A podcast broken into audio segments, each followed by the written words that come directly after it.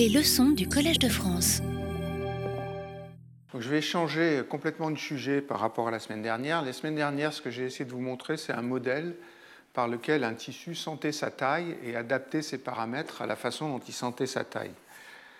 Ce que je veux faire aujourd'hui, c'est vous parler de cellules souches et de différenciation cellulaire.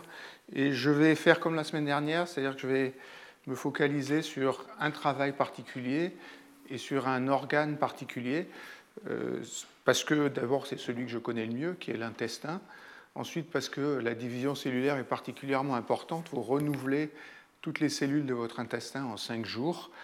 Euh, et puis parce qu'il y a un travail qui me paraît une approche physique très belle sur, ce, sur, les, cellules souches dans l'intestin dont je voudrais vous parler. Donc j'ai appelé ce, ce, cours cellules souches et différenciation dans l'intestin. Le point de départ, c'est que dans un tissu, il y a plusieurs types cellulaires et que chacun de ces types cellulaires a une fonction précise. Et puis, en plus de ces types cellulaires qui ont une fonction précise, il y a des cellules particulières qui sont les cellules souches. Les cellules souches ont deux fonctions qui sont le maintien du tissu et la réparation du tissu.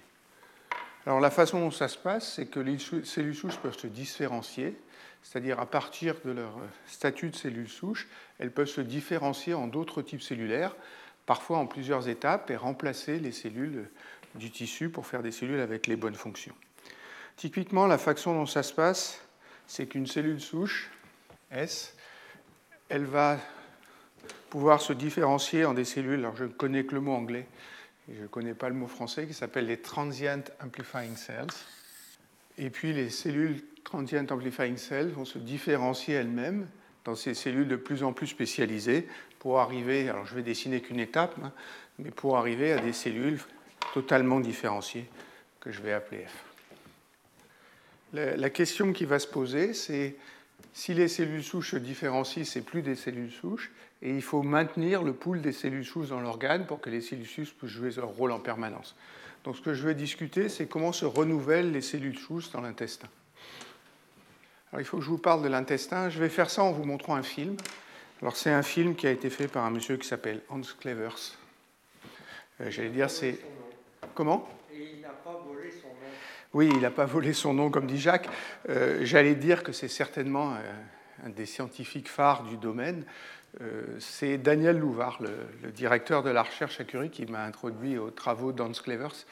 Euh, Daniel est un scientifique qui a travaillé beaucoup sur l'intestin et qui m'a dit Ouais, il n'y a pas de souci, il nous a tous largués, et moi le premier. Et pourtant, ce n'est pas son genre de faire des commentaires comme ça. Euh, donc, c'est vraiment un monsieur qui a travaillé dans beaucoup de directions. Je vais en parler aujourd'hui, j'en parlerai un petit peu aussi euh, la semaine prochaine, puisqu'il est aussi à l'origine de ces, de ces systèmes qu'on appelle des organoïdes. Donc, je vais vous montrer ce film sur l'intestin qui montre très brièvement la structure de l'intestin que je ne vais pas décrire du tout j'en dirai juste un mot après, et puis qui montre un peu comment les cellules se renouvellent dans l'intestin. Alors ce que vous voyez là, ce tube, c'est l'intestin. Vous voyez l'intérieur de la surface de l'intestin, puis ces cercles-là, c'est les muscles qui peuvent permettre de contracter l'intestin. Si on se rapproche de la surface, il y a ces espèces de doigts qui s'appellent des villi qui sortent de la surface de l'intestin. Typiquement, la taille d'un villi, d'un vilus, c'est 200 microns et la distance entre villi, c'est 200 microns. Euh, ici, ils font un réseau carré, à peu près exactement carré. C'est absolument magnifique, hein, l'ordre est presque parfait. Et puis, entre les villi, vous avez les cryptes qui sont, qui sont schématisées ici. Et les cellules souches dans l'intestin sont à la base des cryptes. vous allez voir les cellules souches, celle-là est marquée en bleu. Puis elle va se différencier pour produire des cellules non différenciées. Et puis quand les cellules se divisent, toutes ces cellules migrent elle migre de la base de la crypte jusqu'en haut du vilus. Il y a des cellules qui ont des couleurs, différentes, des couleurs différentes parce qu'il y a plusieurs types cellulaires dans les, dans les cryptes de l'intestin. Et vous voyez qu'à partir des divisions qui se font en bas, toutes les cellules montent vers le haut. Ici, il y a deux types cellulaires, les entérocytes et puis les cellules gobelettes. Donc là, on sort de la crypte et on passe dans le vilus. Et puis les cellules vont migrer jusqu'en haut du vilus. Elles arrivent en haut, et là, elles sont extrudées. Vous voyez une image ici, elles sont éjectées et elles meurent en haut. Donc on a une structure où c'est les cellules souches qui sont en bas qui régénèrent des cellules, qui, ce que j'ai appelé ces transient amplifying cells. Ces cellules-là se divisent. En divisant, elles poussent les autres cellules vers le haut. il y a une migration des cellules du bas vers le haut. Alors je vais arrêter ça parce que ce n'est pas ce que je veux vous montrer. Hein. Ça, ça explique comment. Euh, comment? Les vitesses de migration, c'est, alors j'ai un peu oublié, c'est de l'ordre de la journée, pour, pour plus, plus, que quelques heures pour passer du bas en haut. Euh, je vais vous le repasser, donc je vais essayer de vous, je vous ai parlé des, je vous ai montré les villis au début, je vais essayer de vous montrer les cryptes. Alors j'ai pas de, pointeur, si je pouvais avoir un pointeur, ça m'aiderait à les montrer. Euh, et puis je vais aussi vous montrer que si vous regardez la dernière image, euh, il y a des cellules souches, évidemment, il y a plusieurs cellules souches à la base de la crypte. Vous, allez voir qu'en haut du virus, il y a deux flux de cellules qui arrivent. Il y en a un qui est marqué en rouge et un qui est marqué en bleu. Euh, ce que je veux vous faire passer comme message, c'est qu'on sait marquer, enfin pas moi, hein, les biologistes, savent marquer les cellules souches une à une de couleurs différentes, enfin de couleurs, avec des marqueurs différents, et puis que ce marquage se transmet aux cellules filles, et c'est ces cellules filles qu'on voit qui se transmettent jusqu'au bout je repasse le, film et puis je vais essayer de vous indiquer quand on voit les cryptes. Donc ça c'est la surface interne de l'intestin. Ici on voit les villi et vous voyez le réseau carré là. Et quand on fait des analyses, il est vraiment extrêmement carré. Hein.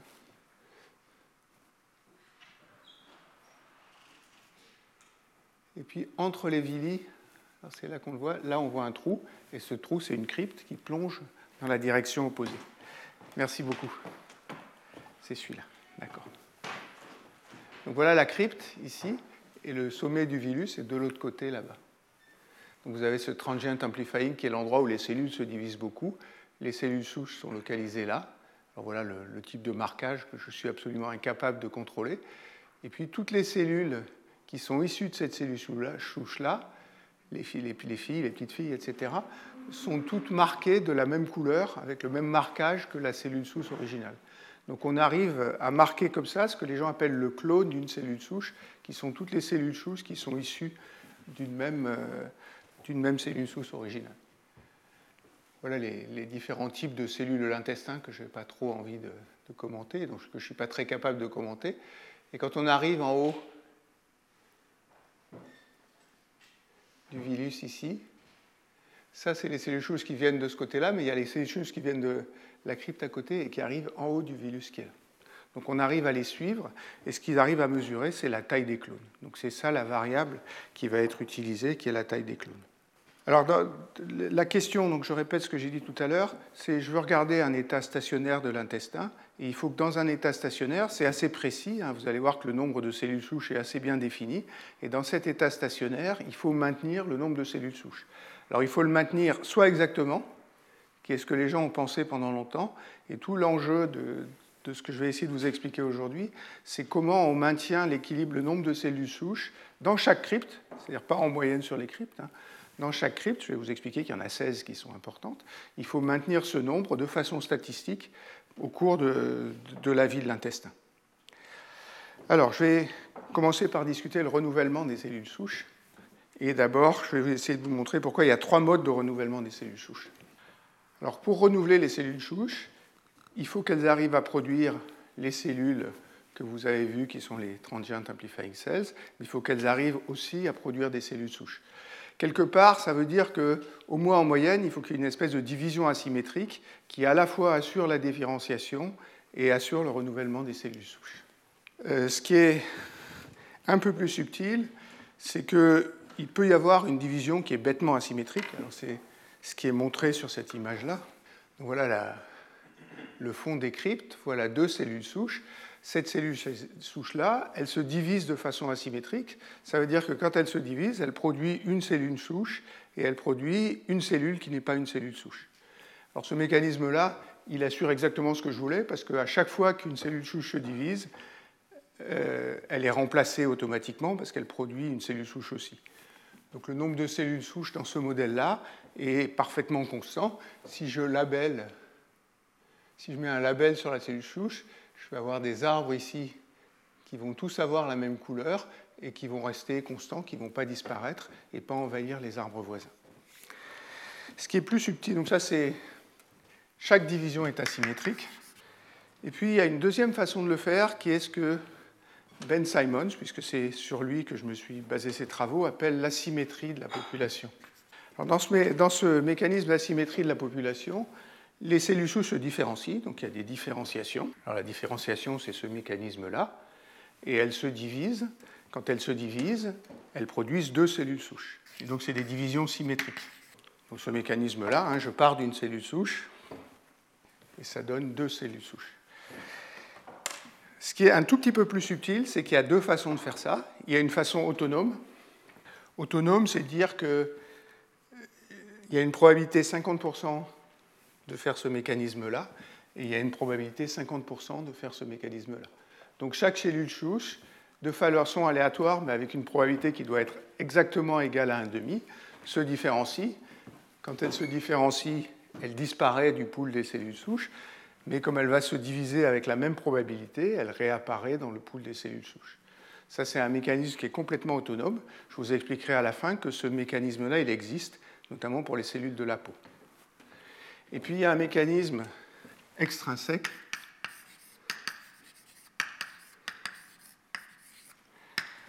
Alors ce mécanisme extrinsèque, c'est un mécanisme où quand une cellule souche se différencie, c'est-à-dire quand elle passe du statut de cellule souche à ce statut-là, elle induit une division des cellules souches, et cette division-là va remplacer la cellule souche qui a disparu dans le tissu. Alors en moyenne, c'est la même chose, mais les fluctuations ne sont pas pareilles dans les deux mécanismes, et c'est ce mécanisme-là qu'on appelle la dérive neutre intrinsèque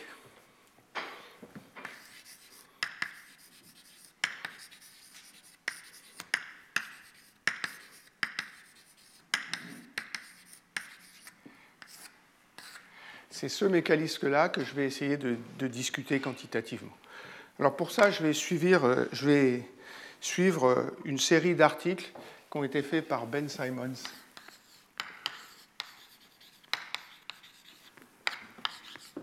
Alan Klein.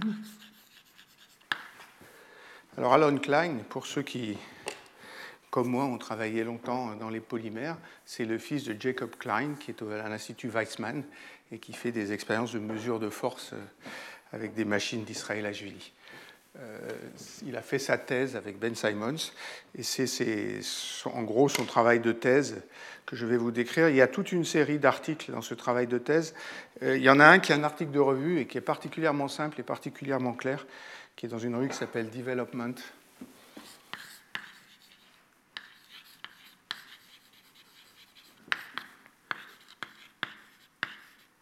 en 2011.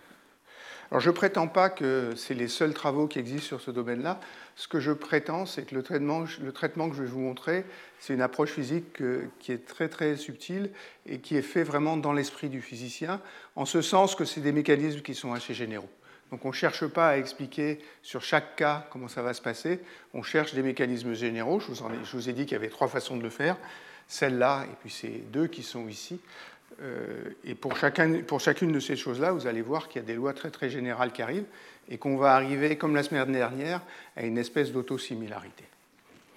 Donc je vais aller un tout petit peu plus loin dans la discussion qualitative, ce que j'ai fait là, et je vais essayer d'analyser. Donc ce qui est fait, euh, c'est tiré de cet article de revue dont je vous ai parlé tout à l'heure. Qu'est-ce qui se passe D'abord, quand on a un cas où toutes les divisions sont asymétriques et un cas où c'est la, la population qui est asymétrique. Alors si toutes les divisions sont asymétriques, une cellule souche va générer un clone. Ce clone, c'est les cellules qui montent le long, de, la crypte et du virus. Et chaque cellule souche a son clone.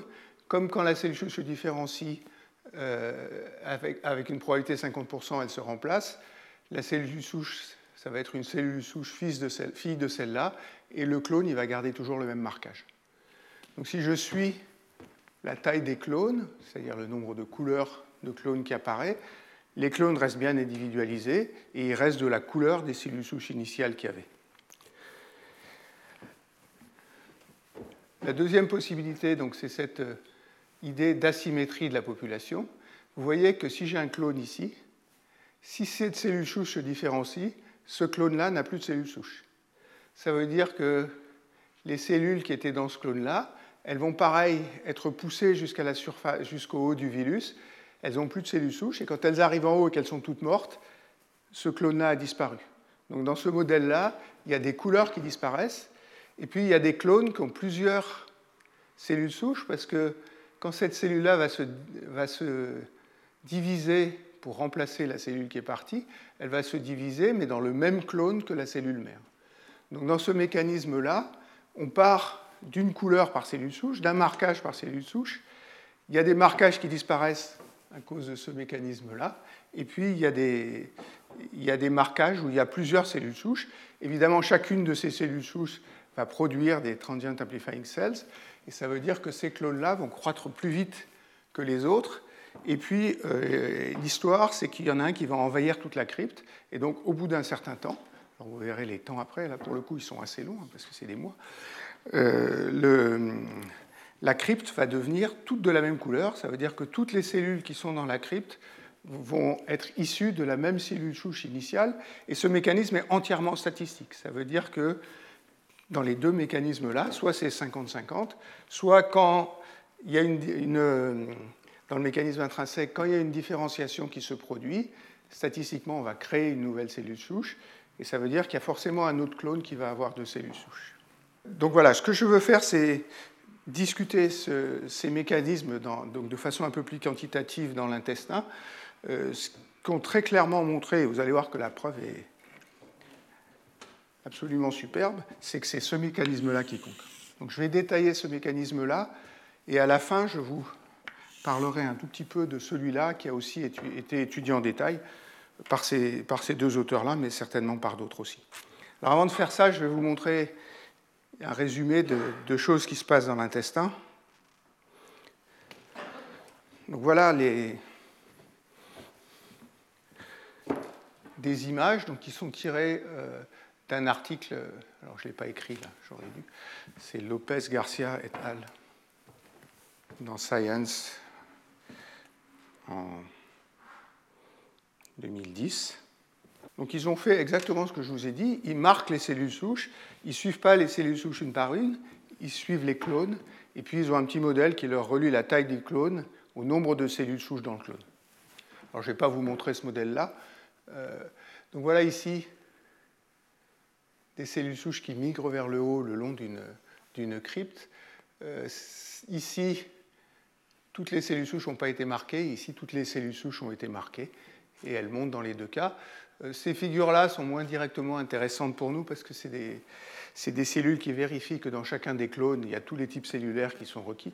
Donc en particulier, il y a ces types qui sont des entérocytes et puis des, des goblet cells.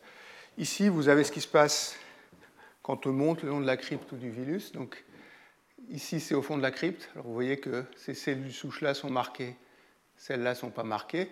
Ça migre vers le haut. À la transition entre la crypte et le virus, vous voyez la largeur du clone ici et puis ça migre jusqu'en haut ici.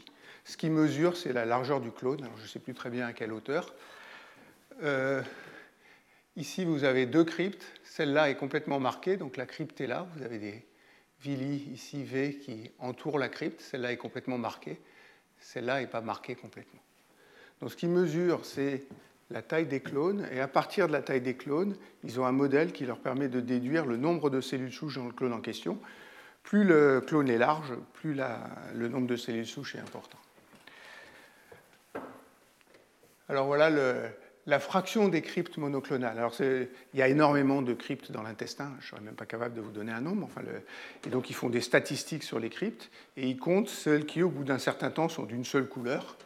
Et vous voyez que petit à petit, toutes les cryptes deviennent d'une seule couleur. Donc il y a 100% des cryptes où une cellule souche a envahi, ou le clone d'une cellule souche a envahi toutes les autres. Euh, les échelles de temps, c'est 52, oui, 52 semaines. 52 semaines, ça fait un an. Donc pour faire ces mesures-là, ils ont été obligés de travailler pendant un an. Euh, ça, c'est le, la fraction de clones qui survivent, alors avec une normalisation qui est un peu plus compliquée. Vous voyez qu'au fur et à mesure, comme il y a une seule crypte qui envahit tout, les, clones vont disparaître petit à petit un par un, et il va rester plus que, celui qui est là-haut. Et puis là, il compte le nombre de, de cellules souches par clone. Donc c'est ça les expériences qu'on veut expliquer. Et j'insiste sur le fait que le travail que, dont je veux vous parler, il conduit à une interprétation qui est parfaitement quantitative de ce phénomène-là, avec zéro paramètre ajustable. Ici, ça résume ce que je vous ai expliqué, peut-être de façon plus, pédagogique. Donc, on part de cette situation-là. Ils ont dessiné deux marquages différents, hein, qui correspondent à peu près à ce qu'il y a là-haut. Euh, vous avez les bleus et les rouges. Quand il y a une flèche vers le haut, ça veut dire que la cellule se différencie. Donc, celle-là, elle s'est différenciée. Celle-là, s'est divisée. Si celle-là s'est divisée, celle qui a remplacé la bleue, elle devient rouge. Donc, on passe de trois bleus à deux bleus. Et puis ici, c'est le mécanisme inverse celle-là, il euh, faut, que je le vois, pardon, c'est la rouge là qui s'est différenciée, la bleue s'est divisée, et dans ce cas-là, c'est la bleue qui envahit la rouge. Et donc ils ont un mécanisme comme ça, où vous avez euh, toutes les cellules souches à l'instant zéro, elles ont toutes une couleur différente, puis il y a des remplacements de bleu par des rouges ou de rouge par des bleus, et vous voyez la séquence qu'ils ont simulée ici en, en unité arbitraire, et au bout d'un certain temps, au bout de 60 euh, étapes, il n'y a plus que des cellules rouges, et c'est ça le mécanisme que je souhaite étudier. Alors, donc je vais essayer d'être un peu plus quantitatif. Oui, Thomas J'ai une question, c'est euh, qu'est-ce qui définit le, temps zéro? C'est en fait leur marqueur, parce que si au bout d'un an... Euh, c'est le, moment où ils marquent. Et donc ils peuvent marquer différemment chaque cellule indépendamment de leur... S'ils si, marquent toutes les cellules souches à, l'instant initial, toutes les cellules souches sont différentes et elles vont générer des. indépendamment du fait qu'avant, elles auraient pu être issues de la même cellule souche. Et c'est ça qui. 60, 60 semaines, remarquer. Là, en considérant que toutes ces cellules souches sont différentes. Hein, j'ai bien dit tout à l'heure que je regardais un état homéostatique, c'est-à-dire un état stationnaire du tissu. Et si on remarque toutes ces, cette, toutes ces cellules-là avec des couleurs différentes, on va revoir les couleurs euh, évoluer et on va se retrouver avec une couleur qui a envahi tout le monde.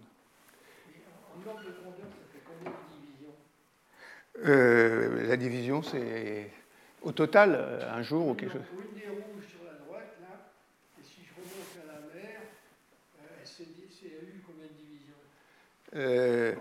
Le, le temps pour l'envahissement, c'est l'ordre de grandeur du temps qu'il y a là, c'est 50 euh, semaines. Donc c'est quelques mois, et la division, c'est un jour. Donc ça, c'est le temps que ça prend. Et si tu divises, combien il y a de divisions au total C'est 50 euh, semaines divisé par quelques jours, par un jour. Donc c'est un processus extrêmement lent. Alors ils ne font pas l'expérience que propose Thomas, parce qu'ils ont déjà fait l'expérience pendant un an ici. Non, non, bien sûr. Mais les, temps, les, temps, sur lesquels ils mesurent sont très longs devant les temps de division. Et c'est la seule chose qui est importante pour le, pour le modèle. Je ne crois pas du tout dans ce que racontent les gens qu'une cellule souche peut avoir que 80 divisions. Euh, si, parce qu'à la fin, ce n'est pas, pas, obligé que ce soit les mêmes qui soient là. C'est-à-dire une cellule peut s'être différenciée, puis elle a été remplacée par une cellule du même clone et elle a la même couleur. C'est-à-dire qu'il n'y a absolument pas dans ce mécanisme-là une cellule master, alors ça c'est une chose que, Ben Simon écrit très bien, c'est qu'il y a un modèle alternatif, alors qu'on dirait à des, statistiques complètement différentes, qui est de dire il y a une cellule souche qui gouverne tout le monde, et puis quand, quand il y en a une qui se différencie, la cellule souche se divise, et puis va remplacer la cellule qui se différencie. Ça, ça donne des statistiques qui n'expliquent pas du tout le résultat expérimental. Et à l'époque, c'était ce mécanisme-là auquel ils avaient comparé. Alors Ben Simons me dit que quel que soit le mécanisme dont on part, ces trois mécanismes-là sont des mécanismes attracteurs et que quelle que soit la cinétique qu'on prend au départ à temps long, on va toujours retomber sur, ces trois mécanismes-là.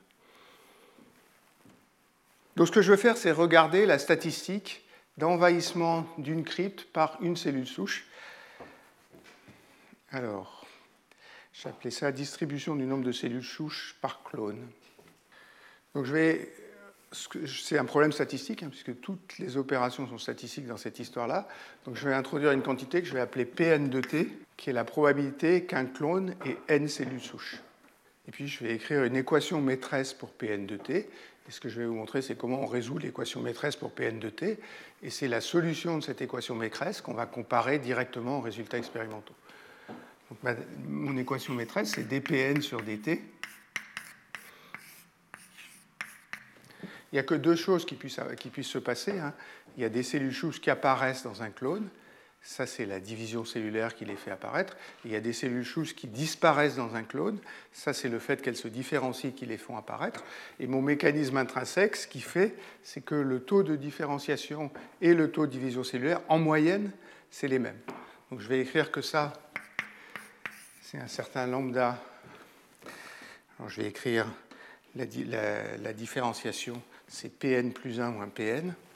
Parce que si une cellule si une souche qui a n plus 1 cellules souches a une cellule qui se différencie, il passe à n cellules souches.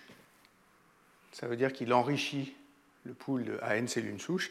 Et si par contre il y a n cellules souches et qu'il y en a une qui se différencie, elle disparaît, donc il doit y avoir un signe moins. Donc ça, c'est la différenciation. Puis il y a le même lambda, et c'est ça qui est important, euh, fois Pn moins Pn moins 1, Pn moins 1 moins Pn, pardon. Euh, et ça, c'est le, le, mécanisme de division cellulaire. Si vous divisez une, une cellule souche alors qu'il y en a n-1, vous arrivez à n. Et si vous en divisez à n, vous disparaissez de n, puisque vous êtes passé à n plus 1.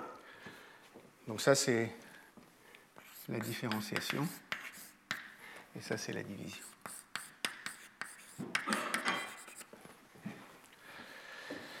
Ce qu'il faut discuter, bien sûr, c'est les conditions limites.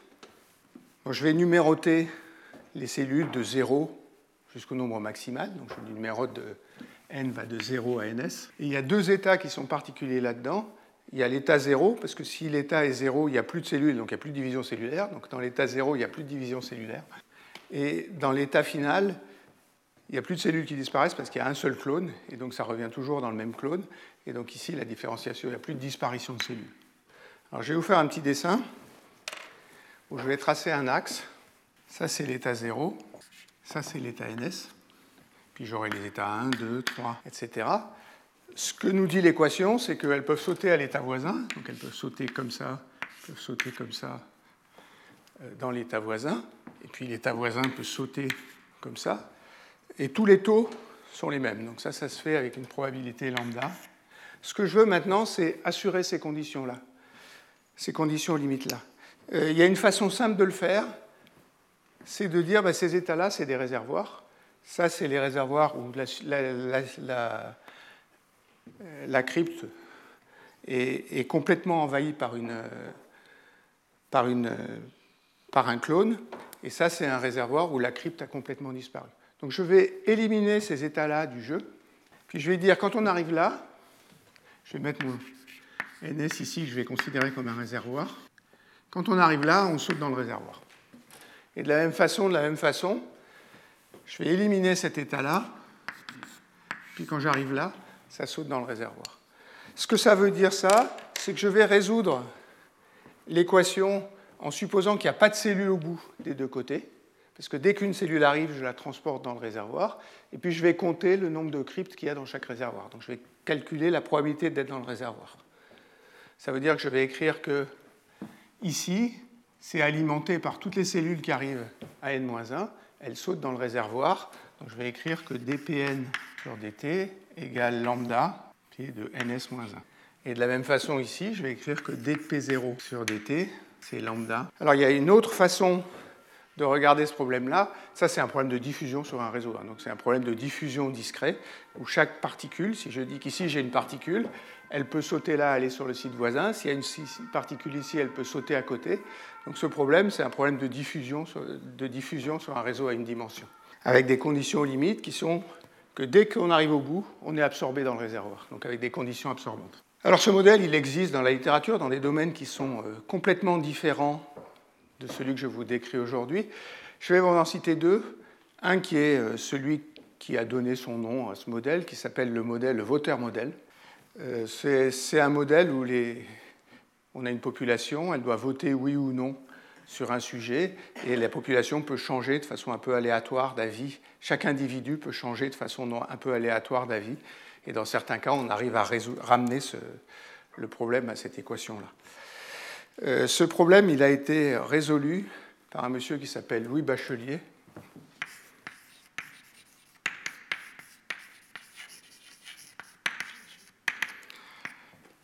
Euh, Louis Bachelier, d'abord si vous êtes comme moi un fanatique de PSL, où j'ai passé beaucoup de temps, à PSL il y a un institut Louis Bachelier, qui est un institut qui travaille sur la finance. En fait, ce monsieur, c'est le premier qui a introduit des idées de mouvement brownien en finance. En gros, c'est un précurseur de Jean-Philippe Bouchot, qui lui disait qu'il y avait des fluctuations complètement gaussiennes et aléatoires dans les marchés financiers. Jean-Philippe Bouchot, il fait des choses plus subtiles, hein. il utilise des marches de Lévy et des choses comme ça, mais les premiers modèles de mathématiques en finance ont été faits, étaient basés sur le mouvement brownien et ont été faits par ce monsieur qui s'appelle Louis Bachelier. Euh, Oui, c'était dans les avant 1900. Euh, il y a un autre modèle que les gens de la matière molle connaissent bien, c'est le modèle de Raus des polymères. Alors ça, c'est un modèle simplement où on dit qu'entre les, entre les monomères, il y a un ressort. Euh, la loi du ressort, ça, ça serait la constante de ressort. Et vous avez ici l'élongation de chaque ressort. Ce modèle a été traité, retraité et surtraité. J'ai dans mon bureau un livre qui a été écrit par un japonais, alors que j'avais acheté. Euh, il y a. Enfin, c'est pas vrai, je ne l'ai pas acheté, c'est un un, copain qui me l'a offert, parce qu'il l'avait trouvé pour 50 centimes de, dollars aux États-Unis. Et donc il m'avait ramené ce livre-là. C'est d'un japonais qui s'appelle Yamakawa. Euh, ce que fait ce japonais, c'est résoudre le modèle de Rouse avec des variables qui sont discrètes comme ça. Évidemment, une tentation, c'est de passer aux variables continues. Euh, sur, ce modèle-là, je vais vous le faire euh, avec des variables discrètes. Yamakawa traite ça avec des grandes matrices et il vous explique par devant, par derrière, comment est-ce qu'on peut inverser des matrices comme ça, qui sont des matrices circulantes plus ou moins. Euh, il a réussi à calculer des propriétés un peu invraisemblables avec ce modèle-là. Euh, donc voilà les, domaines, et je suis sûr qu'il y en a plein d'autres, hein, où, ce modèle euh, a été utilisé. Qu'est-ce qui fixe NS J'y arrive. Alors, ce qui fixe NS, les cellules souches dans l'intestin. Donc c'est connu que les cellules souches, elles sont au fond des cryptes déjà. Alors il y a eu des bagarres assez importantes il y a une, dizaine ou une quinzaine d'années sur combien de rangées de cellules souches. Alors au fond de la crypte, les, cellules sont par rangées. Euh, ce qui est à peu près admis aujourd'hui, c'est ce que dit Ben Simons en tout cas, c'est qu'il y a trois ou quatre rangées de cellules souches. Chaque rangée a 16 cellules souches. Et après, il y a une argumentation que je ne comprends pas très bien, qui dit que les échanges de cellules souches entre les rangées sont très rapides, et à cause de ces échanges très rapides, pour le problème des clones, ce qui compte, c'est uniquement la rangée supérieure. Donc tout ce qui est en dessous, ça s'équilibre très vite et ça ne compte pas, et ce qui compte pour les clones, c'est la rangée supérieure. Donc en pratique, tout se passe comme s'il n'y avait que 16 cellules souches actives. Donc NS, là-dedans, c'est 16. Ça veut dire que je peux vraiment regarder un problème à une dimension. Je pourrais regarder le même problème sur une surface à deux dimensions. Il y a des cas c'est ça qu'il faut regarder. Et puis, dans ce problème-là, il faut que je considère 16 cellules souches. C'est pour ça que j'ai envie de rester discret, parce que 16, c'est pas très grand, et donc il faut traiter le problème de façon assez précise. Donc voilà les données. Alors, euh, il faudrait aussi que je vous donne le paramètre lambda. 1 sur lambda, c'est les temps qu'il y a là-bas, donc 1 sur lambda, c'est un an. Pardon, vous verrez que ce n'est pas tout à fait 1 sur lambda. C'est 1 sur lambda que multiplie ns carré qui est égal à 1 an ce qui fait un facteur qui n'est pas, tout à fait négligeable, hein, puisqu'il y a un facteur 256 si ns est égal à 16. Euh, une dernière remarque sur ça, c'est que cette fonction-là, c'est un Laplacien, donc ça c'est simplement lambda. Alors c'est un Laplacien discret, euh, et quand je vous disais que c'était un problème de, diffusion, si vous regardez ça, moyennant le fait que c'est un Laplacien discret, c'est vraiment une équation de diffusion. Donc ce que je vais vous résoudre, c'est une équation de diffusion que je ne fais pas dans un espace continu, mais que je fais avec des sites qui correspondent à ce modèle-là, euh, et puis avec des conditions limites qui sont un peu spéciales, qui sont ces conditions-là. Alors, si le problème est clair pour tout le monde, euh, la méthode pour le résoudre, elle n'est pas très très originale. C'est de développer sur des fonctions propres. Donc, chercher les fonctions propres du Laplacien. Alors, si on le fait dans un espace continu, les fonctions propres du Laplacien, c'est des modes de Fourier, hein, tout le monde sait ça, on apprend ça à l'université. Ici, c'est un tout petit peu plus subtil parce que c'est un Laplacien qui est discret. Ceci dit, c'est aussi des modes de Fourier. Hein. donc, euh, les fonctions propres, alors je vais, je vais l'appeler psi k de n, un facteur racine de 2 sur ns, et puis sinus k pi n sur ns. Dans cette fonction propre-là, elle vérifie bien les conditions limites, hein. elle est égale à 0 ici et ici, elle est égale à 0 debout, parce que chaque fois qu'une euh, qu'une crypte arrive de ce côté, arrive au debout, je l'enlève et je la mets dans les réservoirs. Donc il doit y en avoir zéro au debout. Euh, je vous laisse vérifier que si vous prenez cette fonction, vous l'injectez là-dedans, et il faut faire des petits bidouillages avec euh, les fonctions sinus et cosinus de somme et de différence, vous allez trouver qu'en appliquant cet opérateur laplacien à cette fonction-là, on trouve quelque chose qui est proportionnel à cette fonction-là, avec une énergie. Alors ça, c'est le langage qu'on utiliserait en mécanique quantique, ou une valeur propre, si vous préférez, epsilon k, qui est égal à 4 lambda moins 4 lambda, sinus carré euh, sur 2ns. Donc ce que je prétends, c'est que si vous prenez cette fonction-là, vous l'injectez de ce côté-là, vous allez trouver que epsilon k appliqué à psi k est égal à lambda laplacien, ou c'est le laplacien discret, appliqué à psi. Alors ces fonctions propres, elles ont toutes les propriétés qu'on a envie d'avoir hein, quand on fait de la mécanique quantique, c'est-à-dire qu'elles forment un repère orthonormé, alors c'est discret, donc c'est assez simple. Elles sont perpendiculaires et normées, orthogonales et normées. Ce que ça veut dire ça? Alors le produit scalaire, c'est psi k, je vais le noter comme ça, hein. Psi k prime, c'est somme sur n, psi k de n, psi k de n prime. Il faut sommer de 0 à ns, mais pour 0 à ns, ça fait 0. Alors combien il y a de fonctions psi k Il y en a aussi a priori ns, c'est-à-dire k varie de 0 à ns, mais si vous faites k égale 0, ça fait 0. Si vous faites k égale ns, ça fait 0 aussi. Donc en pratique, il y en a ns moins 2 indépendantes. Maintenant, une fois que j'ai une base orthonormée, je peux développer la fonction Pn sur cette base-là. Ça veut dire que je vais écrire que la fonction Pn de t, c'est une somme d'un coefficient fois toutes ces fonctions psi fois l'évolution de la fonction psi. Je vais écrire que Pn de t, c'est somme sur tous les cas de 0 à ns ou de 1 à ns-1, comme vous voulez, c'est pareil, d'un certain coefficient ck fois psi de n, et puis ici, il faut que je mette exponentielle moins epsilon kt. Ça veut dire que si à l'instant t égale 0, je pars d'une fonction psi k, elle évolue comme psi k exponentielle moins epsilon kt. C'est la même chose que ce qu'on fait en mécanique quantique, hein, quand on développe sur les états propres. La seule différence, c'est que ici, c'est une exponentielle réelle qui décroît, alors qu'en mécanique quantique, c'est une exponentielle imaginaire. Alors ça peut paraître plus compliqué, en fait, ça va nous simplifier la vie, cette histoire-là. Après, la seule chose qui me reste à faire, c'est déterminer les, coordonnées CK. Alors comment est-ce que je détermine les coordonnées CK Il faut que je regarde ce qui se passe à t égale 0. t égale 0, je sais que chaque clone, il n'y a pas de clone, il y a juste des cellules souches à t égale 0, je sais que chaque clone a une cellule souche ça veut dire que pour chaque clone, Pn est égal, euh, Pn est égal à 1 si n égale 1 et 0 si n est différent de 1. Ça veut dire que Pn de t, Pn de t égale 0.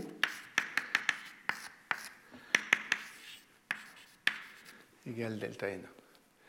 Après, comment il faut faire? Il faut décomposer cette fonction delta n1 sur les mêmes fonctions propres ici, et ça va nous donner les coefficients ck. Alors en fait, je ne vais pas vous le faire explicitement, je vais vous dire comment on fait.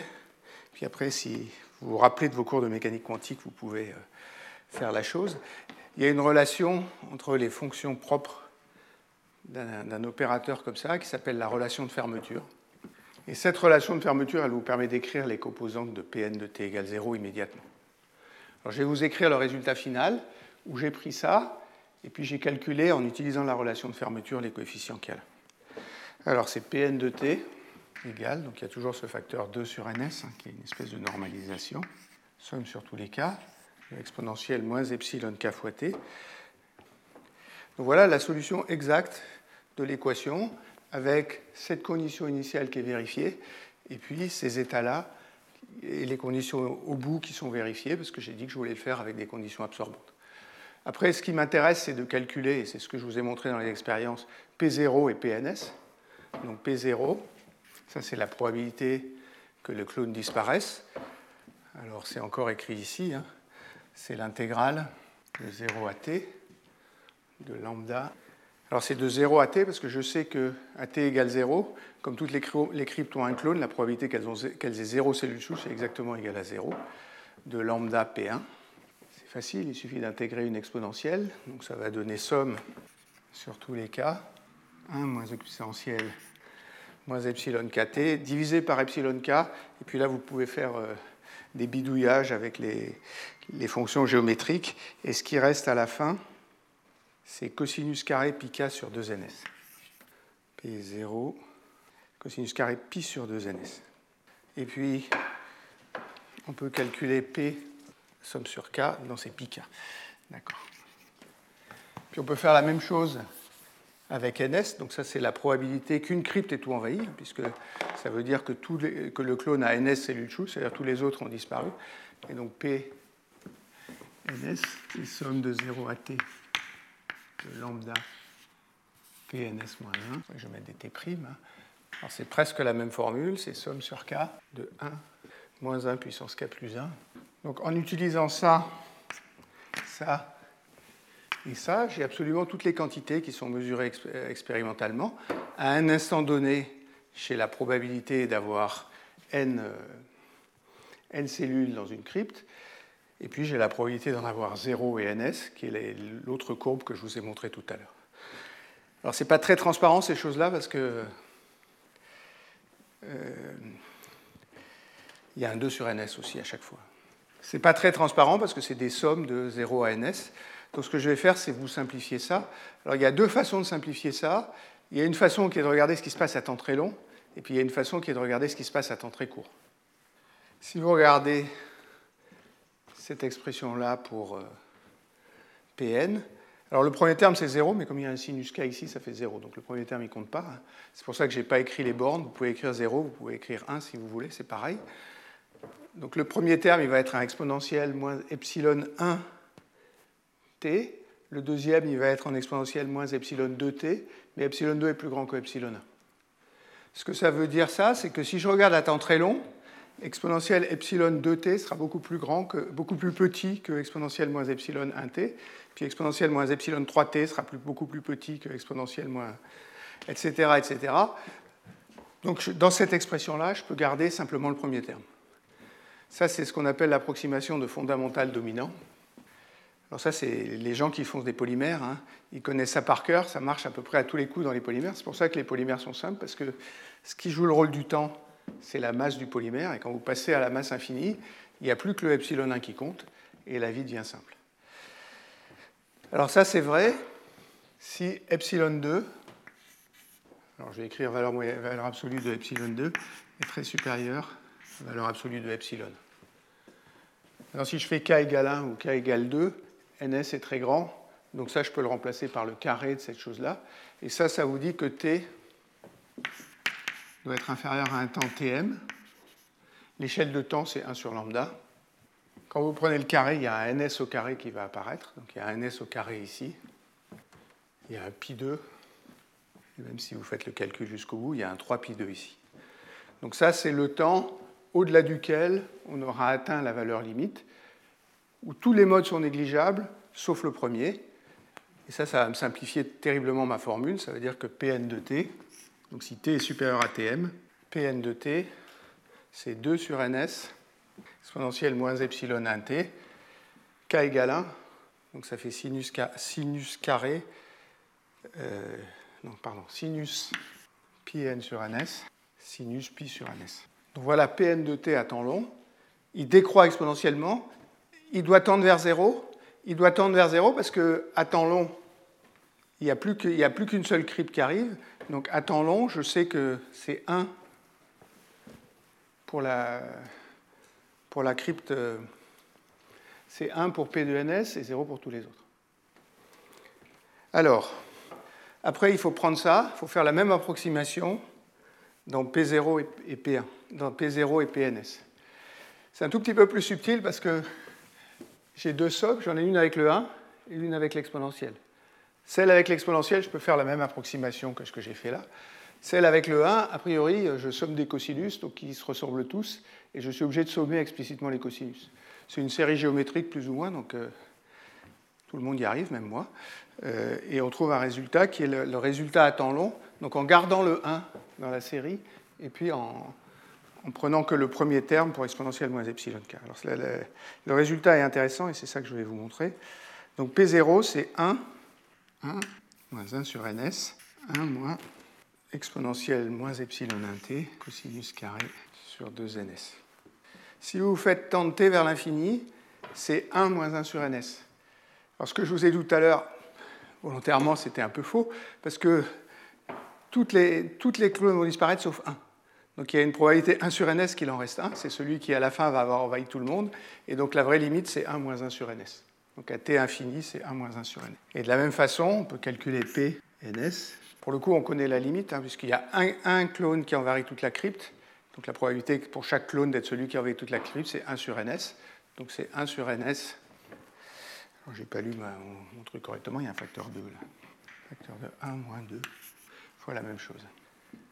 Il reste cette constante qu'on veut atteindre à l'infini, et ça décroît avec un temps qui est 1 sur epsilon, qui est de l'ordre de grandeur de, du, temps tm.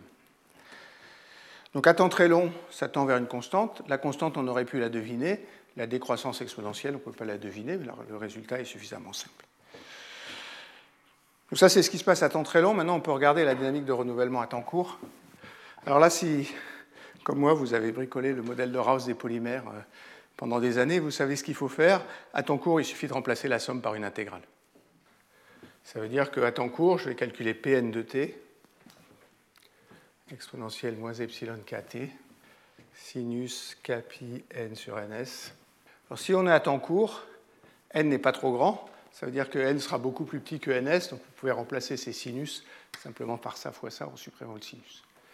Après, on peut faire le calcul explicite. Je ne vais pas vous bassiner avec ça. Hein. On trouve que Pn de t est égal, alors n, euh, où est-ce qu'elle est ma formule n sur pi lambda t puissance 3 exponentielle moins n2 sur 4 lambda t. On trouve une gaussienne hein, qui est exponentielle moins i2 sur 4 fois le coefficient de diffusion fois t. Ça, c'est la signature de la diffusion. Et pour le coup, comme j'ai remplacé la somme par une intégrale, je suis passé à une variable n qui était continue. Donc euh, on aurait pu le résoudre directement, ça, en, prenant la transformée de Fourier de, de l'équation de diffusion. On aurait obtenu directement le même résultat. Euh, ce qui est moins classique, c'est ce n-là. Ce n-là, il est simplement là pour assurer les conditions limites. Je veux que quand n soit égal à 0 ou ns, Pn soit égal à 0. Pour n égale 0, c'est bien assuré. Pour n égale ns, comme je suis à temps court, le lambda t est beaucoup plus petit que n2 et ça tend vers 0 exponentiellement. Donc cette solution, elle est bien acceptable. Alors il y a une toute petite subtilité avec cette solution, c'est que si vous vous fatiguez à faire la somme sur tous les n de Pn, c'est différent de 1. C'est-à-dire que la probabilité Pn n'est pas conservée. Alors la réponse, elle est très simple. Si je vous ai dit, je vais assurer des conditions absorbantes au bout, puis chaque fois qu'une crypte arrive au bout, je l'enlève du système. Donc si je veux avoir quelque chose pour lequel la probabilité totale est égale à 1, il faut que je prenne cette probabilité-là, que je rajoute P0 et que je rajoute P2NS, c'est-à-dire que je rajoute toutes les cryptes que j'ai enlevées parce qu'elles étaient arrivées soit à 0, soit à NS. Donc ça veut dire que P0 de t plus p ns de t plus somme est égal à 1. Là, j'ai tout compté. Ce qui reste, la distribution de cryptes qui reste, ce qui a disparu, et puis ce qui a été envahi par une, par une crypte seule. Si je suis à temps court, ce terme-là est complètement négligeable. Il n'y a pratiquement rien qui arrive au bout. Hein. C'est exponentiel moins, moins n2, donc c'est une gaussienne. Donc ce terme-là est tout petit. Et ça veut dire que ma normalisation, c'est somme de P, euh, c'est pas dt, c'est dn. Puis après, il faut réfléchir à ce qui se fait quand on fait une expérience. Les expériences que je vous ai montrées tout à l'heure, elles comptent les clones qui existent. Elles ne comptent pas les clones qui n'existent pas. Donc si je fais une statistique sur les clones expérimentalement, ce n'est pas cette probabilité-là que je vais mesurer, c'est cette probabilité-là divisée par 1 moins P0, parce qu'il faut que je la normalise au fait qu'il n'y a que les cryptes entre 1 et ns qui vont être comptés. Donc la vraie probabilité, qui pourra être comparée aux expériences, divisée par 1 moins P0 de t. C'est ça que je dois mesurer exponentiellement, parce que je ne suis pas capable de compter P0, je ne peux pas compter les, cryptes les, les, clones qui ont disparu. Alors en fait, il y a un moyen de rendre cette, solution euh, sous une forme plus sympa. Euh, le moyen, c'est de calculer la valeur moyenne de n. la valeur moyenne de n, c'est somme de Pn de t fois n dt. Vous prenez ça, vous, vous, faites le calcul, et ce que vous trouvez, c'est que la valeur moyenne de n, c'est racine de pi lambda t. Et puis, au lieu d'utiliser la variable n, je vais définir une variable réduite qui sera n sur valeur moyenne de n. Je vais appeler ça x. Donc je pars de ce p bar n, puis je vais le transformer en un p de x que je vais appeler p tilde de x, et il faut que j'écrive que p tilde de x dx. Donc je fais cette transformation-là, et j'obtiens une distribution p tilde de x, exponentielle moins x2, ça c'est l'exponentielle moins n2. Le fait de divisé par la valeur moyenne, ça va nous faire disparaître la dépendance en temps ici. Et puis il y a un coefficient numérique. Il y en a deux même. Il y en a un devant qui est pi sur 2. Donc ça, c'est la probabilité d'obtenir la variable x. Et ça, c'est quelque chose qui est autosimilaire. Donc je trouve, comme la dernière fois, une distribution autosimilaire. Ça, c'est un test très fort. Ça veut dire que si je me place à x constant, quel que soit le nombre, de, n que je regarde et quel que soit le temps que je regarde, je dois retrouver la même loi de distribution. Donc c'est ça que j'ai envie de comparer aux expériences. Ici, j'ai zéro paramètre ajustable. Je peux mesurer expérimentalement la probabilité Pn de t. Avec ça, je peux calculer expérimentalement la valeur moyenne. Je calcule la variable x. J'écris P tilde n de x et j'intègre pour, assurer que c'est bien normé, hein, puisque j'ai normé la, la probabilité ici. Et en faisant ça, si c'est le bon modèle, tous les points doivent se mettre sur la même courbe. Euh, alors je vais vous montrer comment ça marche. Évidemment, ça marche parce qu'autrement, je ne vous aurais pas raconté tout ça pour un truc qui ne marche pas, mais qu'on arrive à avoir une loi auto-similaire qui marche aussi bien dans un système auto-compliqué, je trouve ça absolument merveilleux. Moi, j'ai absolument aucun scrupule à dire ça. Donc il y a plusieurs choses sur ce dessin-là. Enfin, la, courbe principale pour moi, c'est ça. Donc ça, c'est cette idée de master que je disais au début, hein, où il y aurait une cellule maître qui remplacerait les cellules souches chaque fois qu'elles disparaissent. Et puis ça, c'est le, modèle qu'on vient de voir. Vous voyez ici la probabilité normée.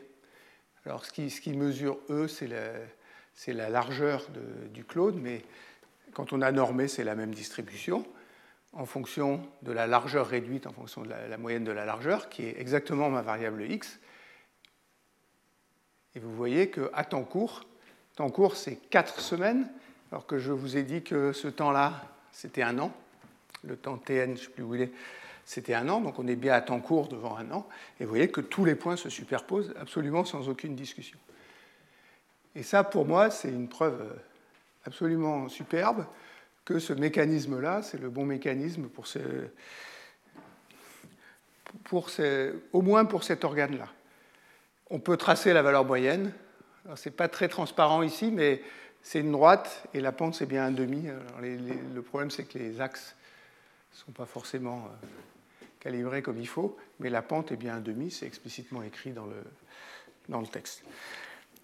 Donc on a, pour les cellules souches de l'intestin, une démonstration expérimentale très propre que le bon mécanisme, c'est ce mécanisme de dérive neutre extrinsèque parce que j'ai utilisé au départ mon équation de diffusion, où la seule chose que j'ai imposée, c'est le taux de disparition par différenciation, c'était la même chose que le taux d'apparition par division cellulaire.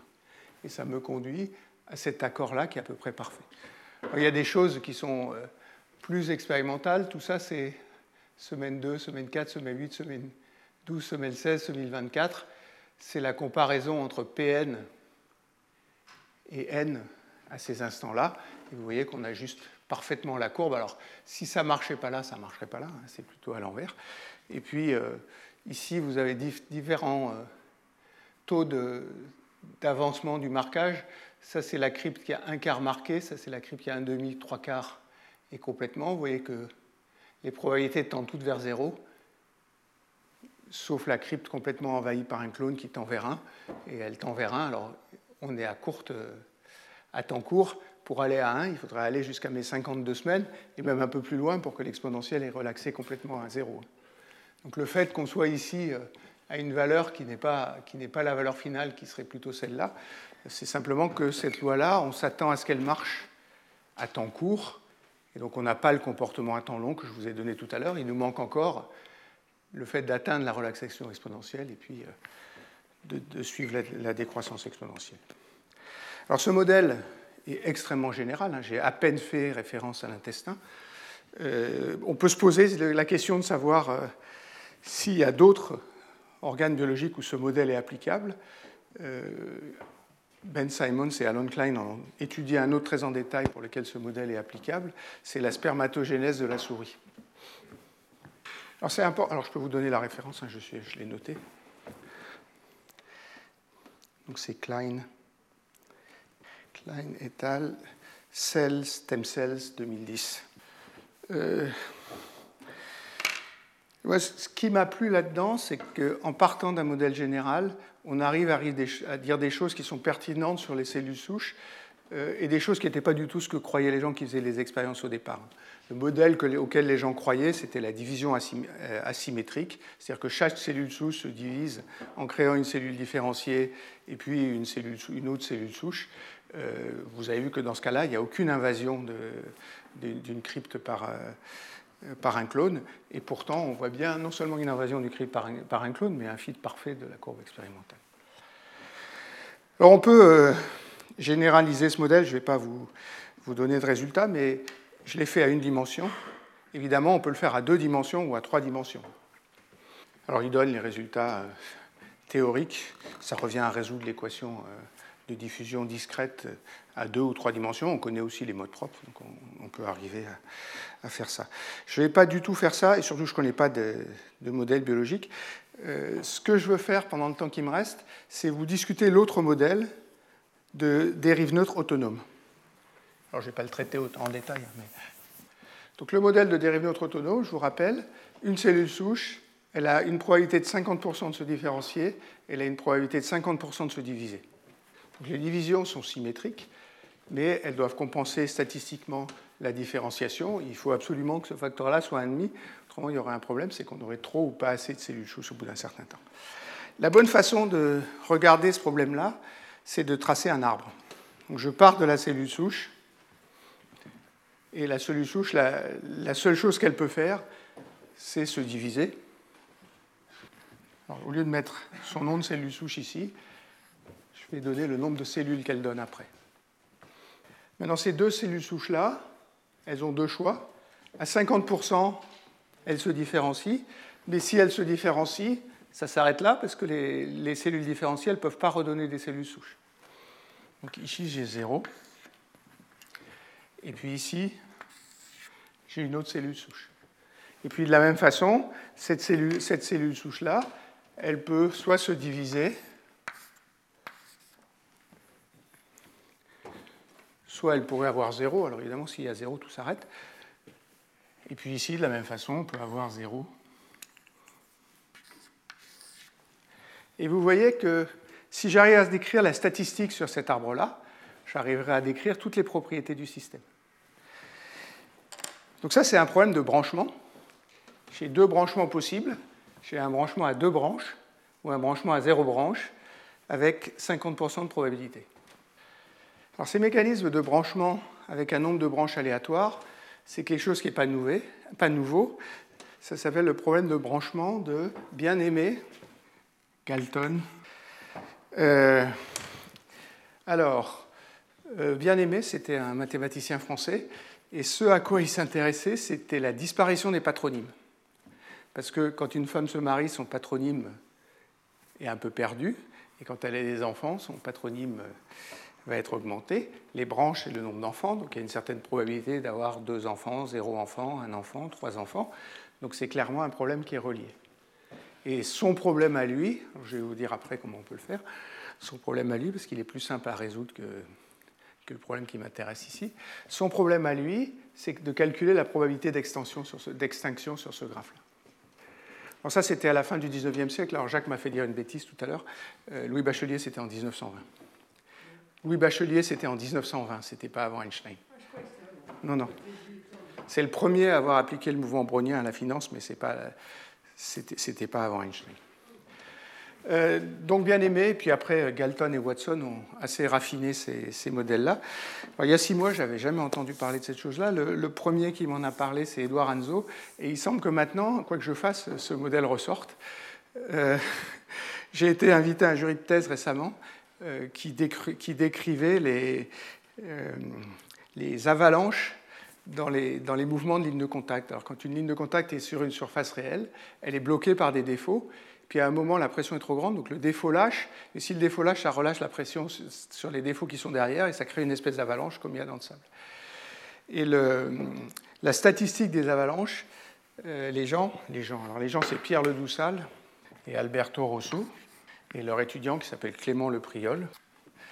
Ils ont réussi à décrire les statistiques des avalanches en se basant sur ce modèle de, bien, de branchement de bien-aimé Galton-Watson. Et les résultats sont assez convaincants. Euh, au même jury de thèse, il y a des gens qui essayent d'appliquer ce genre d'idées pour décrire la transition vitreuse. Euh, la semaine dernière, j'ai reçu la notice biographique d'une mathématicienne qui est candidate à un poste au Collège de France. Cette dame s'intéresse euh, aux ondes sur des, espaces qui sont très désordonnés, en particulier aux ondes sur des graphes. Et dans certains cas, elle ramène ça. Alors, un problème qui est légèrement plus compliqué que celui-là, et dont je ne suis pas sûr que j'arriverai à le comprendre dans le détail, mais elle explique explicitement que c'est un problème de bien-aimé Galton-Watson. Donc il y a énormément de travaux mathématiques sur le sujet et il y a plein de résultats. La seule chose qu'il suffit de se donner, c'est la probabilité Pn d'avoir un branchement à n branches. Alors ce que les mathématiciens aiment bien faire, et c'est souvent une bonne idée quand on fait des probabilités, au lieu de se donner ça, on se donne la fonction génératrice. La fonction génératrice, phi de s, c'est somme sur tous les n, de 0 à plus l'infini, de pn, s à la puissance n. P de 0, c'est somme sur tous les n de Pn, mais ça, ça doit être égal à 1, parce que la somme des probabilités est égale à 1. Donc phi de 0, c'est 1. Euh, phi de 1, pardon, c'est 1. vous pouvez vous convaincre que d phi sur ds en 1, c'est la valeur moyenne de n. Alors pour mon problème, elle est super simple parce que j'ai que soit 0, soit deux branches. Donc pour, pour le problème de dérive neutre, 1 plus S2 sur 2, phi de 1 c'est 1. J'ai une probabilité 1 demi d'avoir 0 et une probabilité 1 demi d'avoir 2. Donc voilà phi de S. Alors pourquoi cette euh, probabilité est importante? Euh, Ce qui m'intéresse, c'est de savoir quelle est la probabilité d'avoir nk euh, nk cellules souches après k itérations de mon branchement. Donc k, ça joue le rôle du temps. Et ce que je veux, c'est p de nk. Donc on peut introduire la fonction caractéristique de nk, phi k de s. C'est somme sur tous les nk, p de nk, s puissance nk. Et ce que les gens ont montré, c'est qu'il y a une relation magique entre phi k plus 1 et phi k. Phi k plus 1, c'est phi k de phi de s. de proche en proche comme ça, par récurrence, on peut calculer la fonction caractéristique. Et si j'ai la fonction caractéristique, en inversant, j'ai la probabilité d'avoir nk. Et comme ce machin, c'est plus ou moins une transformée de la place, il y a des méthodes mathématiques qui permettent de l'inverser. Donc à cause de cette relation-là, si le système est infini, on peut pratiquement tout calculer. En particulier, ce qu'on obtient, c'est que la probabilité d'extinction, avant de parler de la probabilité d'extinction, je vais parler de la valeur moyenne. Donc, je vais appeler m la valeur moyenne, m égale la valeur moyenne de n. Il y a un résultat qui est trivial, c'est que si m est plus grand que 1, à chaque étape, je multiplie par m, et donc ça croît exponentiellement. Donc le nombre nk va croître exponentiellement. Si m est plus petit que 1, à chaque étape, je multiplie par un nombre plus petit que 1, donc ça décroît exponentiellement. Donc si m supérieur à 1, nk croît exponentiellement. Et si m inférieur à 1, en gros, ce que ça vous dit, c'est que si les femmes ont beaucoup d'enfants, la population croît exponentiellement, et si les femmes ont moins de normalisé à deux comme ça d'un enfant, ben, la population va décroître et s'éteindre. Ce que tout le monde aurait dit, je pense, euh, on aurait dit m à la puissance n ici, et puis euh, m à la puissance n ici. Évidemment, pour mon problème, comme je veux remplacer exactement les cellules souches, m est égal à 1, donc on est exactement dans le cas critique. Alors je vous rassure, c'est évidemment ce cas-là qui intéresse les mathématiciens, parce que là-dessus, il n'y a pas de quoi se, torturer le cerveau. Euh, il y a un moyen de trouver la probabilité d'extinction. La probabilité d'extinction, en utilisant cette relation-là, et c'est pour ça que je vous l'ai donnée, c'est le nombre S tel que phi de S est égal à S. Pour mon problème de cellule, phi de S c'est ça, si je fais S égale 1, ça fait 1 plus 1 sur 2, ça fait 1, donc ça veut dire que c'est 1. Ça veut dire que tous les clones vont s'éteindre. Alors ce n'est pas tous les clones, c'est tous sauf 1, mais comme je travaille dans la limite où ns est infini, je ne le vois pas celui-là. Donc ça veut dire que le problème qui a été étudié par Klein et, Ben Simons, il est plus subtil que ça parce qu'ils n'ont pas le droit de prendre la limite infinie trop tôt. Alors ils l'ont fait euh, un peu comme je vous ai montré dans le cas d'avant, c'est-à-dire qu'ils ont écrit des équations de récurrence pour un système fini. Évidemment, dans leurs équations, ils trouvent, euh, ils trouvent bien ce qu'on s'attend, c'est-à-dire que la probabilité d'extinction, c'est 1 moins 1 sur ns, et que la probabilité de survie, c'est 1 sur ns. La valeur moyenne de n, si je me place à temps court maintenant, hein. euh, bon, ça m'a beaucoup amusé cette histoire-là. Je trouve que ces arguments sont très simples, ils sont super bien expliqués dans Wikipédia. C'est-à-dire, euh, on comprend, euh, ça, on arrive à le comprendre très bien. Après, il y a des trucs un petit peu plus subtils que ce que je n'ai pas passé le temps d'essayer de, comprendre. Mais pourquoi est-ce que phi de s doit être égal à s? Alors, je, moi, je me suis dit, je vais leur raconter ça. ça. ça. prendra un peu de temps et je ne crois pas que ça a intérêt de le faire ici. Mais si vous vous intéressez à ces, processus-là, alors il y a d'autres processus biologiques euh, qui, sont des processus de branchement, en particulier ces processus de branchement en biologie. Euh, il y a le processus de branchement des cellules mammaires. J'ai cité celui-là parce qu'il a été étudié par Edouard Anzo, qui est un de nos anciens thésards. Euh, il a publié un article dans Cell en 2017. Puis un article expérimental qui est chez le et al. Je ne sais pas si c'est Nature ou Science, Nature. Le directeur de postdoc de Edouard Anzo, c'était Ben Simons. Donc le théoricien qui est derrière tout ça, c'est encore une fois Ben Simons. Euh, donc c'est vraiment quelque chose qui a un spectre d'application très très large. Donc avec Klein, Simons avait utilisé le, processus de dérive neutre autonome. Ce qu'il trouve, c'est que le nombre moyen de cellules souches par clone, ce que j'avais appelé n, il est de l'ordre, c'est nombre daté, qui est une loi différente de ce qu'on trouve pour l'autre, hein, où ça variait comme racine de t. Et la probabilité de survie d'un clone, c'est 1 sur n, c'est 1 sur lambda t. Évidemment, la probabilité de survie tend vers 0. Elle ne tend pas tout à fait vers 0, elle tend vers 1 sur ns, parce qu'il doit en rester 1 à la fin, mais à temps court, ça décroît comme 1 sur t. Il y a aussi une loi auto-similaire. C'est-à-dire que si je définis la probabilité Pn de t comme tout à l'heure, je peux définir P de x, et ça c'est exponentielle moins x. C'est bien parce que c'est une loi différente. Tout à l'heure j'avais une gaussienne, tout à l'heure j'avais x exponentielle moins x2, Maintenant, j'ai exponentielle moins x. Ça veut dire qu'en comparant avec les expériences, je peux discriminer le mécanisme de dérive neutre autonome du mécanisme de dérive neutre extrinsèque. En particulier, si x tend vers 0, celui-là tend vers 1, l'autre il tend vers 0. Euh, alors, ils ont un cas où, il y a une dérive neutre autonome des cellules souches c'est l'épiderme de la souris. Et il y a un article Clayton et al. Nature 2007. Ça, c'est le premier article de Bell Simons en biophysique. Euh, ce garçon était physicien théoricien avant, il s'occupait d'atomes froids. Et sa femme est biologiste, et il était fasciné par ce que faisait sa femme. Et à cette époque-là, il était venu me voir, envoyé par Mike Cates, en me disant Mais comment est-ce qu'on fait pour faire de la physique sur des objets biologiques? À mon avis, c'est pas mal débrouillé depuis. Euh, c'est tout ce que je peux dire. Mais à l'époque, la discussion qu'on a eue était assez amusante. C'était à une conférence euh, où il a passé une heure à me poser des questions dans tous les sens, et comment vous trouvez des biologistes, et comment vous trouvez des problèmes, etc. Et finalement, il a fondé tout un truc qui, moi, me paraît euh, extrêmement bien construit, extrêmement prometteur, avec des résultats qui vont d'abord qui sont extrêmement clairs expérimentalement, et ensuite qui vont un peu dans la direction opposée de ce que disaient les biologistes à l'époque, qui était qu'il y avait une cellule souche qui se différenciait et que chaque clone restait vivant euh, sur toute la, sur toute la suite. il a beaucoup travaillé, par exemple, avec M. Clevers, dont je parlais, dont je parlais au début. Je vais m'arrêter là pour aujourd'hui. Euh, donc, je vous ai parlé de la taille des tissus au premier cours, je vous ai parlé des cellules souches. Dans les quatre cours qui restent, je vais vous parler de mécanique des tissus. Euh, la prochaine fois, je vous parlerai de sphéroïdes.